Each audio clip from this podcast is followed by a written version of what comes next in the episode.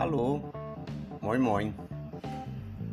Meu nome é André, sou professor de alemão e hoje a gente vai conversar um pouco sobre as questões que envolvem o falante nativo no aprendizado de línguas, né? Quais são as, as percepções dos alunos que eu tenho colhido ao longo do tempo e qual o impacto que isso tem no ensino.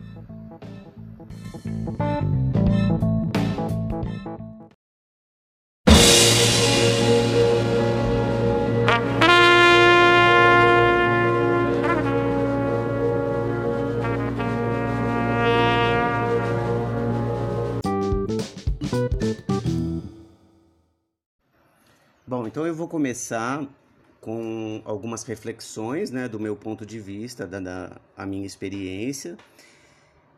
E uma coisa que eu percebo nos alunos é um, algumas vezes, é um desejo de alcançar uma pronúncia igual à do nativo. Né? É, como que eu percebo isso? Eu me pergunto, na verdade, se isso é um, um objetivo realmente envolvente, né? Então, é, por que, que, que existe esse desejo de, de falar igual um nativo? Né? O que está por trás disso? Porque as questões que envolvem a, a língua, elas são múltiplas, né? Os objetivos que a gente tem quando a gente aprende uma língua são múltiplos. E quando a gente fala de língua, a gente está falando de, né, de leitura, de é, compreensão, de troca, né? Você está entrando em contato ali com um povo muito diferente, com é uma cultura de repente muito diferente da nossa. E, e aí, perto desse, desse leque, né, dessa, da produção cultural desse país, é, da música, dos programas de televisão, dos artistas, das produções acadêmicas, é, enfim, do estilo de humor, inclusive, né, são tantas coisas que envolvem uma cultura, os hábitos, a visão de mundo e tudo. E aí me parece, né, ampliando assim esse leque das possibilidades de, de língua e de aprendizado de uma língua, me parece que a questão da pronúncia ela é uma coisa assim um, um tanto superficial. Né?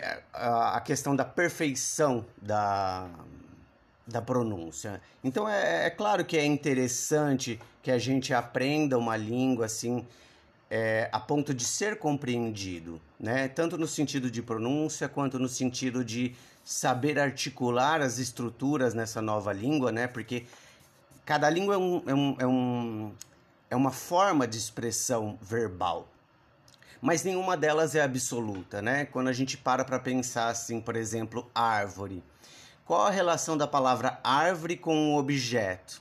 Né? É, nós como brasileiros ou né, os outros povos que falam português, os portugueses, as, é, os angolanos, é, os moçambicanos, enfim, toda a comunidade é, falante de português associa diretamente né, a árvore ao objeto. Mas a língua, na verdade, ela é uma representação, porque existem né, milhões, de repente bilhões de árvores, não sei, e em inglês é tree, em alemão é Baum. Então, quer dizer, é, é, essa forma de representação verbal das coisas do mundo, sejam abstratas ou concretas, ela é arbitrária. Né? Então, a língua, nenhuma língua ela é absoluta. Então, assim, é, é interessante que a gente tenha essa pronúncia, que a gente pratique uma pronúncia, que a gente pratique é, essas estruturas, mas é, a gente está se envolvendo numa outra forma de expressão. Então a gente tem que saber articular é, quais são as regras do jogo nessa nova, nessa nova língua né, que a gente está aprendendo. É, o que seria, é, por exemplo, educado de se dizer, o que seria rude, são coisas diferentes, né? Por exemplo, é, entre o português e o alemão, no português é muito comum a gente chegar numa loja e falar assim: ah, eu quero um jornal, por favor. Né? Já é uma frase suficientemente educada. Mas isso não acontece no alemão quando a gente traduz literalmente, né? Então, se você chega em alemão e fala Ich will eine Zeitung, bitte, né? Então esse esse beat esse por favor, ele já não adianta mais, porque como quando você fala ich will em alemão, eu quero, é, é uma é uma expressão muito impositiva, né? Então é, isso já não seria educado para um alemão. Então essa questão cultural, ela também é fundamental quando a gente aprende língua. E aí, mais uma vez, né, a, a, ampliando o, o assunto, a questão da pronúncia ela passa a ser, é, na minha opinião, uma coisa um pouco menor, né? Querer alcançar uma pronúncia nativa, além do que é, é um objetivo assim muito difícil, né? É, depois de uma certa idade, querer aprender a pronúncia de uma outra língua com perfeição é um objetivo bastante audacioso, não é? E só para complementar, quando a gente aprende uma língua, a gente não aprende uma língua né, em, em meses, em, dias, em semanas, né? É, em verdade, aprender uma língua é para a vida toda, né? Porque é, eu, por exemplo, eu sou brasileiro, eu faço letras, eu curto, curso letras português e eu ainda aprendo sobre português, né? Seja no âmbito da língua formal, seja no âmbito de novas gírias, novas estruturas, ser capaz de é, redigir textos né, em, em, diversos gêneros, literário, jornalístico e, né, enfim, são muitas as possibilidades. Então, eu ainda aprendo língua portuguesa. É uma coisa que é para a vida toda. Então a gente precisa é, de, um, de um objetivo, quando a gente aprende uma língua, que estimule a gente, que mantenha a gente motivado para aprender aquela língua, porque é um longo percurso. Então eu acho que a busca pela pronúncia perfeita, ela não é um, um objetivo que vá se sustentar por um longo tempo. E isso pode causar até a desistência, né, de, de você querer aprender uma língua e tudo mais. Então, quais seriam os objetivos que eu vejo que estimula realmente os alunos a, a se manter nesse caminho, né, nessa busca em aprender uma nova língua? Então, muitas pessoas é, têm um objetivo de trabalho, retorno financeiro, né? É, eu vejo isso como muito interessante, né? muito bacana que a língua possibilite né? uma ampliação da, das possibilidades na carreira e tudo, mas não é um objetivo que está propriamente ligado à língua. Então eu vejo muito isso no caso do inglês, muitas pessoas elas são obrigadas a aprender inglês, e essa questão da obrigação é um fator que pode é, interferir né, na escolha de um objetivo que realmente estimule o aluno a é, perseguir aquele caminho, a se envolver com a língua, a se envolver com a cultura e se manter motivado no aprendizado. Né? Então, outros é, objetivos como identificação cultural, um apreço pela literatura da, daquele país ou daquela comunidade de fala. É, alguns alunos já me procuraram, aliás, muitos alunos já me procuraram é, pelas aulas de alemão, numa tentativa de buscar é, as origens, né, as suas raízes e tudo mais. Então eu já dei aula para descendentes de alemães aqui no Brasil, descendentes de suíços. Então essas pessoas elas têm uma motivação que faz elas é, é, faz com que elas tenham esse desejo, mantenham vivo é, esse desejo de aprender uma língua, né? Então isso envolve prazer, é, de repente, se a pessoa ela, ela tem uma, uma afinidade cultural é, pela música, né? Às vezes é um profissional é, cênico, então quer estudar em outro país, tem uma, um, um, intuito de ampliar as oportunidades de estudo, de pesquisa acadêmica, mas tem um envolvimento cultural e isso é muito importante. Esse estímulo, esse prazer é o que vai manter o aluno com a chama acesa até que ele realmente alcance os objetivos dele. Isso é muito importante no ensino de línguas.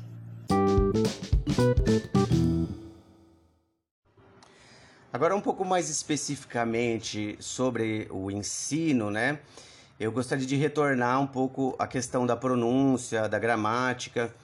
É, Para mim, qual que é a importância de a gente estudar a articulação fonética, né, a pronúncia, quando a gente está aprendendo uma língua? Primeiro que é ser compreendido, né? Então a gente tem que ter uma, uma um estudo mínimo nessa, nessa área para poder ser, né, é, estabelecer uma conversa e ser compreendido, né? E isso também ajuda quando a gente articula bem a, a, essa pronúncia, que muitas vezes traz sons que não tem na nossa língua, então demanda, né, realmente um trabalho, é, mas que pode ser um trabalho prazeroso. Esse estudo ele também ajuda a gente a afinar os nossos ouvidos para poder compreender as outras pessoas, né? Então você está estudando ali um, um fonema é, em particular, um som em particular, e isso abre né, a nossa percepção para aquele som. Então vai ficar mais fácil também de compreender o que as pessoas né, dentro dessa, dessa língua nova estão falando com a gente, né? Seja um nativo ou seja outro estrangeiro, né? Outra coisa em relação a esse objetivo da pronúncia é que a, quando a gente foca muito na pronúncia, a gente perde atenção para outras coisas, né? Então, por exemplo, o conteúdo daquilo que a gente está falando, das informações que a gente está trocando, das trocas culturais que a gente está estabelecendo, né? Acaba mudando o nosso foco e a gente pode estar tá perdendo uma grande oportunidade de buscar outras coisas que sejam de repente mais interessantes, né?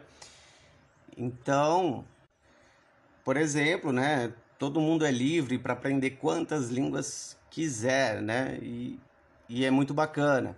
Agora, o que me preocupa enquanto professor é, é o desejo de você aprender 10 línguas, 5 línguas e e não ter o que falar nessas línguas, né? E não, não se envolver com a cultura, não, não ler notícias, não conhecer aquele povo, aquelas pessoas, né?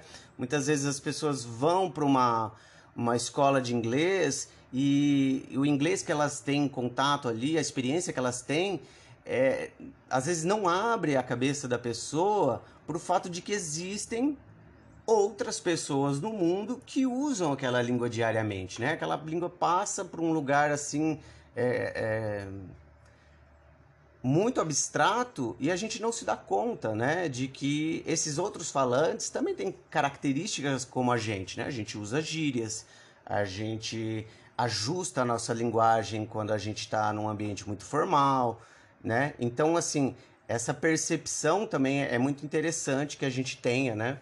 para focar os nossos estudos.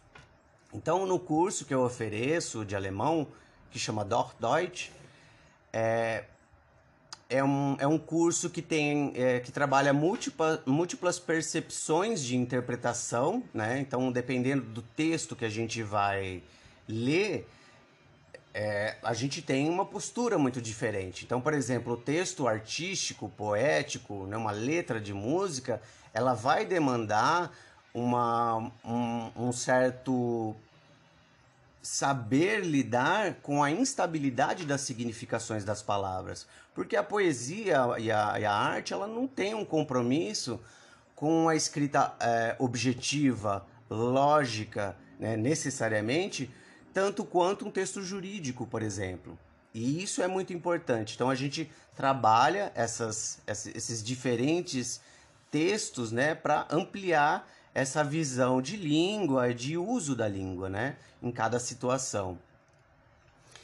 É, também a gente é, trabalha bastante a criticidade e posicionamento, né? Então a gente ser capaz de, de formar a nossa própria opinião e depois colocar essa, essa opinião é, em, em estado de troca ou mesmo em confronto com outras opiniões. Ser capaz de ouvir, ser capaz de é, expressar a sua opinião numa língua estrangeira, mas também de pensar, né? de formular essa, esse posicionamento. Né? Não tem como a gente abrir mão disso por conta de que os encontros humanos são relações políticas, né? São relações muitas vezes de interesse, é, não necessariamente uma coisa é, depreciativa, mas é, objetivos, né?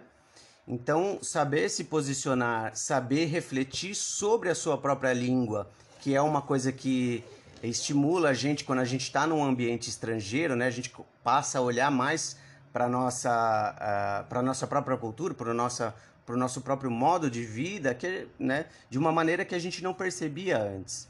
Então, ser capaz de pensar sobre a, a, a nossa própria língua, ser capaz de refletir e, e, entender o nosso lugar quando a gente está num ambiente outro, num ambiente estrangeiro, né? fazer essa, essa troca cultural demanda um, um posicionamento, né? uma criticidade. E também a gente trabalha no, com o foco do aluno. Então o curso ele não é fixo, né? não tem uma, uma, um material que é usado para todos os cursos. Então ele vai depender, as aulas são planejadas a depender do objetivo do aluno, porque é, isso vai demandar outras habilidades ou um foco diferente. É, os textos trabalhados, os temas também podem ser muito, muito diferentes, muito variados e tudo. Então, é, é, eu vejo como necessário, enquanto profissional da educação, de fazer esse ajuste na, nas aulas, é, nos trabalhos, no foco, né, como dito, e, na, consequentemente, na produção de material.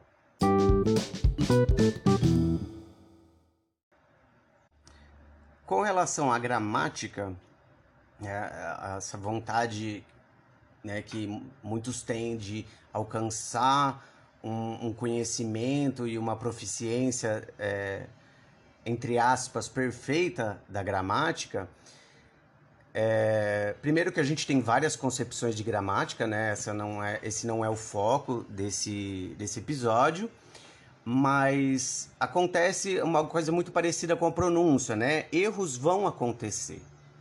Eles são saudáveis e eles são parte do processo. Não dá para aprender uma língua, né, sem cometer uma, né, um, um, erro no sentido de produzir uma, uma frase que não é compreendida, uma frase agramatical, né?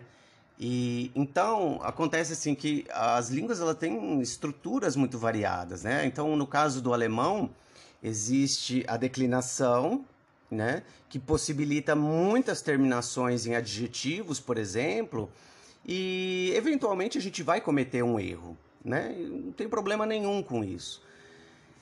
Quando a gente vai parte para outras línguas de culturas ainda mais distantes da nossa, como o árabe, o mandarim, o japonês, então a gente vai estar tá lidando com estruturas gramaticais ainda de repente mais diferentes né, do que em comparação com a nossa língua. Então é, é necessário que a gente tenha em mente que erros vão acontecer. E tudo bem, né? É saudável, é parte do processo, é necessário errar para poder aprender. Então, essa troca de visão também é uma coisa que a gente trabalha no, no curso do Ordeutsch e, e que é fundamental, na minha visão, para o aprendizado de uma língua. Né? Então, o que fica como mais importante, como objetivo, é esse interesse né, de se envolver com a cultura a um ponto que essa troca ela nos transforme, né? Ela nos transforma enquanto ser humano é, que está estabelecendo relações, que está se dando conta de que, é, apesar da língua, apesar da cultura, né, somos seres humanos e né, a gente tem essa, essa importância, esse cuidado, né, um carinho no trato com o outro, né, oferecer também para o estrangeiro percepções da nossa cultura, porque ele também vai se interessar, se interessar né, pela, pela nossa cultura, vai fazer perguntas, né? Então, o que, que é, como que a gente está preparado para representar, né, é, o nosso país e estabelecer a nossa perspectiva, né? Porque também o estrangeiro ele não vai ter uma visão do que é o nosso país é, só com a nossa opinião, né? Um estrange... um nativo de um país, ele não vai ser capaz de passar um panorama todo sobre a realidade daquele país, porque ele vive uma realidade, a realidade dele ou dela. Então, é, qual é a nossa perspectiva sobre o nosso país, sobre a nossa cultura, sobre a nossa língua? A gente tem que trabalhar isso também, né? Não é uma coisa que está dada. Só porque eu vivo aqui, nasci e cresci no Brasil, se eu nunca tiver refletido sobre a minha própria cultura, fica difícil é, passar é, uma informação que seja, que seja minimamente profunda, minimamente interessante sobre a nossa própria cultura.